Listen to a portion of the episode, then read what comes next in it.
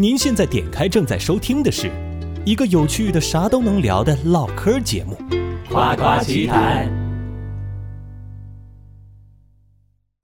现在有六千款社交 App 还没有死，六千款，我都要下下来。你需要一个最近 iPhone 的十八。最近的梦想，你看人家是怎么滑探探的，咱们是滑了就滑了，滑了就忘了，是不是？人家滑探探有人就是对给他薪水让他滑探探，国内大部分其实是说他的行动和他的这个说的啊展示的其实是完全不一样。但你说国内的约炮的频次低吗？啊，不见得，国内约炮频次老了去了，高了太高了。OK 啊，全球听众们大家大家好哈，这里是夸夸其谈啊，又来到咱们今天这个非常有趣的一个节目哈，咱们今天非常开心，话题就是延伸到了一个呃非常深入的一个我们升华了。第一期第一期哈，嗯首先还是要介绍一下咱们今天主持人和呃所有的嘉宾哈，我是司机哈，一个这个配音员和独立音乐人，我是糖糖，我是一个不独立音乐人。那今天的嘉宾呢是两位深耕哎社交产品的，因为我们总觉得聊探探太就是太不深入了嘛，所以我们今天请到了社交产品经理。他的你的名字要打马赛克吗？还是你自己来介绍一下？好，大家好，我是社交产品经理，我叫脆脆鲨。嗯，脆脆鲨，脆脆鲨，好吃的东西哈，那突然觉得这个名字好有反差萌哦。因为高中的时候，每天早上我妈都会在我的书包里放一根脆脆鲨。原来是这样。然后接下来是我们的常驻嘉宾猫奇先生，好，各位大家好，我又来了，我是明辨真理和套路，但是不挡着您跳坑的猫奇先生。欢迎欢迎欢迎欢迎欢迎欢迎欢迎，很开心。今天我们我们找到了我们的社交产品经理翠翠莎，跟我哎们一起来聊。对今天我们就是特别好奇啊，就互联网社交产品经理到底是一个什么样的岗位，然后他是一个什么样的做这份岗位工作的朋友是一个什么样的生活的状态啊，还有他有没有什么隐秘的故事，对吧？所以很开心今天可以来听故事了。但所以，我们还是要先看一下目前市面上比较火的社交软件到底有哪些。除了我们上期讲到的探探，就是让让他把家底透抖一露出来，，抖对，抖一抖一抖你。的手机里有的到底有多少个？OK，那我的手机里面大概有有大概五十几个社交类型的 app。那那你手机是不是二百五十六 G 不够啊 啊？对，我是 iPhone 十一吗？？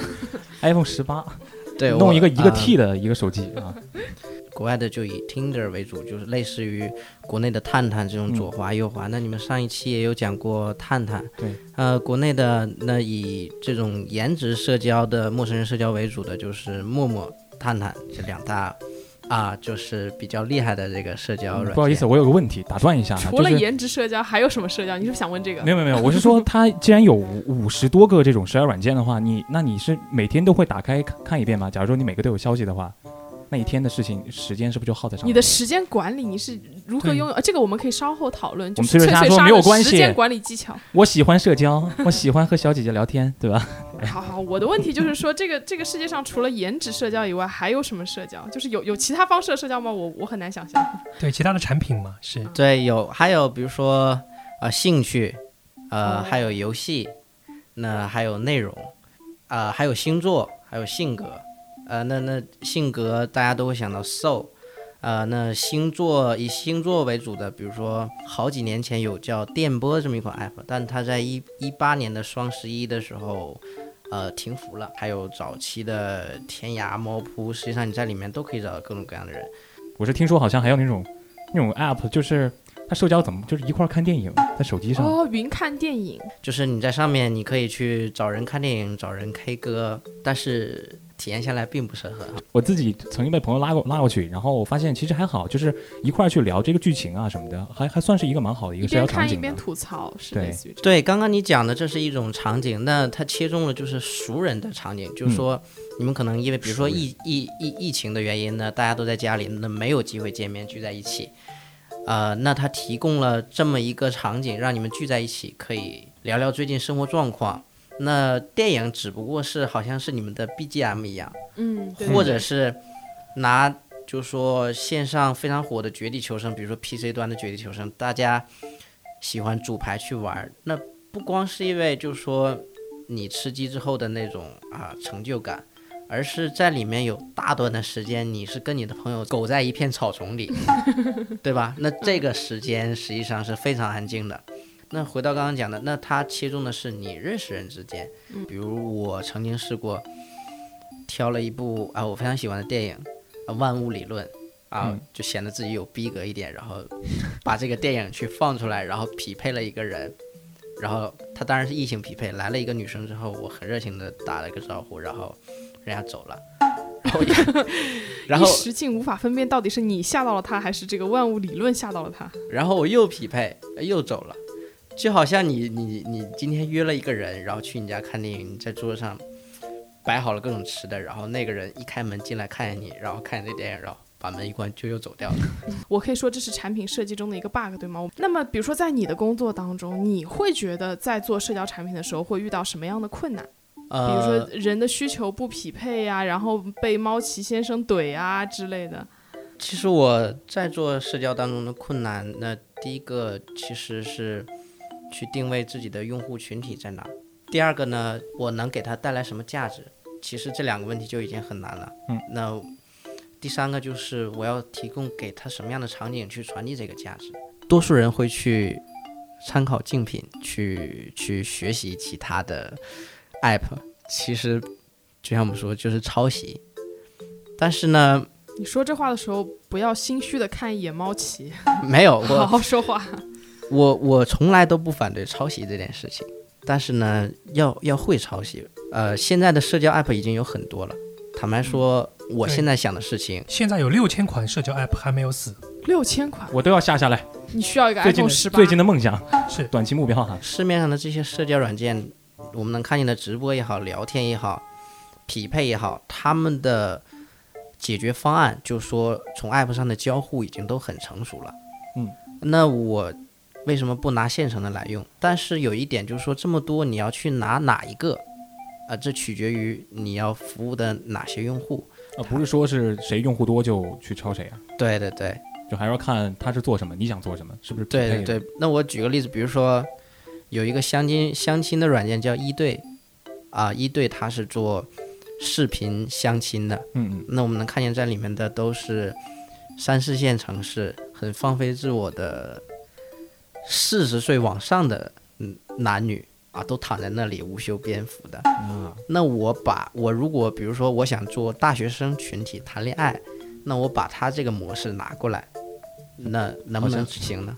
可能最终的结果就是我们这里这个大学生就是数量比较少，下载了一次之后，不愿意玩，马上就返回到了主主界面，然后长按我们的这个图标删。删掉了。对，其实大家没有想到一个点啊，做社交其实就是在做人，做社交做人其实就在做自己。其实不同的社交产品经理，他去模模仿别人，去仿效别人，其实就仿效别人的那个社交的模式而已。至于他是不是这个社交的模式，他仿照完之后，他能够持续的把它去进化、去迭代，其实全是看他自己的基因的，看这家公司这个团队自己的基因。你说为什么陌陌可以这么火爆？你不知道唐岩自己就是个炮王吗？太棒了，这就是我想做的电台。继然后续，然后今天大家看到，在疫情之后，七月八号吧，有一个很很特别的一个企业，中国的互联网企业，也是做社交社区的，然后纳斯达克上市的 Blue 的，或者叫 Blue Blue D，D，对对吧？对 OK，最大的中国最大的同性爱、同志的 LGBT 的整个社交网站，那为什么它可以做成功呢？因为它的创始人耿乐自己就是一个 gay 嘛，对吧？OK，所以大家都在做自己喽。所以说，这个一个一个好的社交产品经理的话，他必须得了解这个用户想要想要什么，所以他必须得自己切身实际的去考察。啊释放你的渴望。，就一天划五百个那种，对不对？是啊，是啊，是啊。是啊 iPhone 我18我有办会员可以无限滑。哦，真的吗？所以我们这个这个节目的下一期会单独再讲一期翠翠莎的社交经验、时间管理方法，大家千万不要错过，如何对一天划五百个，成为优秀的社交产品优经理。秀的对是，如果他不是上过量的，呃，社交上过量的一个产品经理，这个上到底是介词还是动词？上过量就是一个动词嘛，肯定是要一个动词，是上过量嘛，就很简单，就是一个社交产品经理，如果在现实生活当中，你没有在当年 QQ 或者时代开始，或者从什么开始，就你没有在社交产品上面你撩过一千个人，我不觉得你是 OK 的。所以我们在面试社交产品经理，我问的第一个问题就是你最高频次用的是哪两款？然后你分别在这两款当中，你撩过多少人？就配对过多少人，然后有多少人转为线下。这个问题是一个硬的一个条件，我必须要问。如果你达不到的话，OK，我根本聊都不跟你聊，因为我觉得你的见识非常浅薄。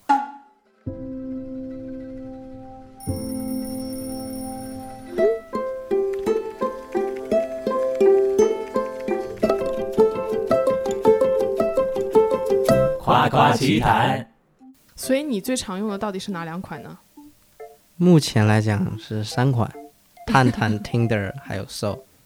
那 Soul 上面呢，可能是就是它需要你去营造你自己的瞬间，去去打造一个更有逼格的感觉，这是它平台决定的，所以它的不能说效率慢吧，它可能是一个长期的一个耕耘的，是个种草，对吧？对，是一个对是一个对。是一个 PR，对。呃，那那 Tinder 和和那个探探，就是你可以滑。我刚刚有讲，我有办会员，所以我今天就可以无限的滑。那我更注重的就是，我这一天在我当前这个位置的这个范围内，我今天会不会有结果？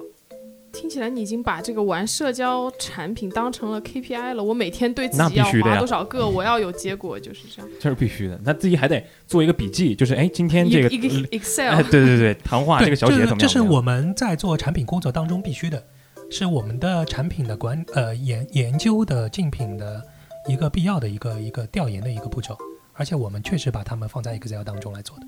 你看人家是怎么滑探探的，咱们是滑了就滑了，滑了就忘了，是不是？人家人家滑探探有人就是给他薪水让他滑探探，你滑探探还要自己充会员。对，所以你我可以理解为你就是那个把爱好变成工作那种理想人生吗？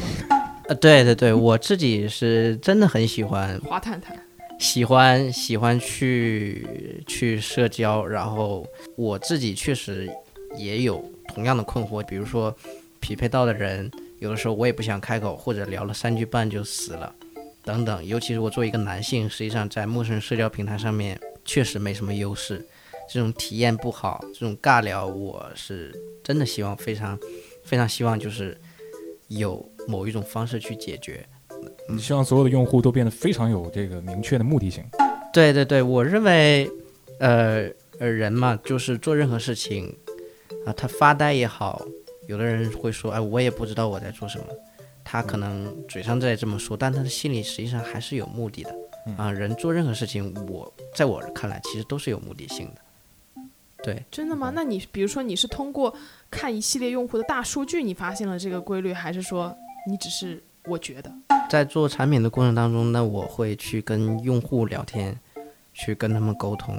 那通常呢，会问一些常规的问题，就是你早上几点起床，你做什么工作，你的年龄等等基本信息，我去了解他一天的生活状况。那再深入一点的话，我会去给他发红包，然后让他把他的手机的应用 app 电量消耗电量的那个截图发给我。那不管他说什么，我都知道他这一天在哪一款 app 上的时间最多。即便他跟我讲，哎，其实我不太喜欢聊天，但是你恰巧能看见他，结果发现探探微信是最最高品质的，对他的探探 电量消耗一天消耗百分之五十，对吧？看人也一样，就是永远不要听人家说什么，要看人家做什么嘛。嗯这行为就是会代表他的一切。你你发红包发多少钱？你给我发，我也可以给你截图。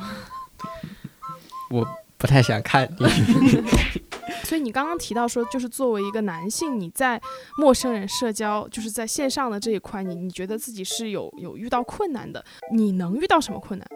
我我真的会遇到那种照片一眼看过去就很心动，或者看过他的动态，我觉得哎他的性格很 OK。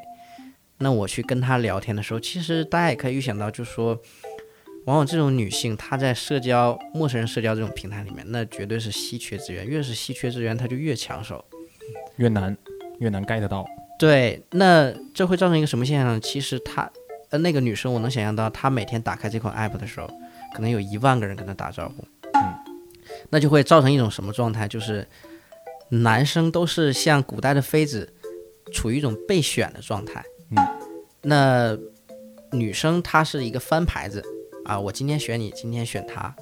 那男生这种备选的状态就会导致，OK，那左六我都是备选嘛，那我就多去打扰几个人，增加这个备选的几率。那女生呢是选人的状态，那这就形成一个恶性的循环。啊，男生就是不会注重这个自己的自己的这个呃质量，就是多找几个人去选他嘛。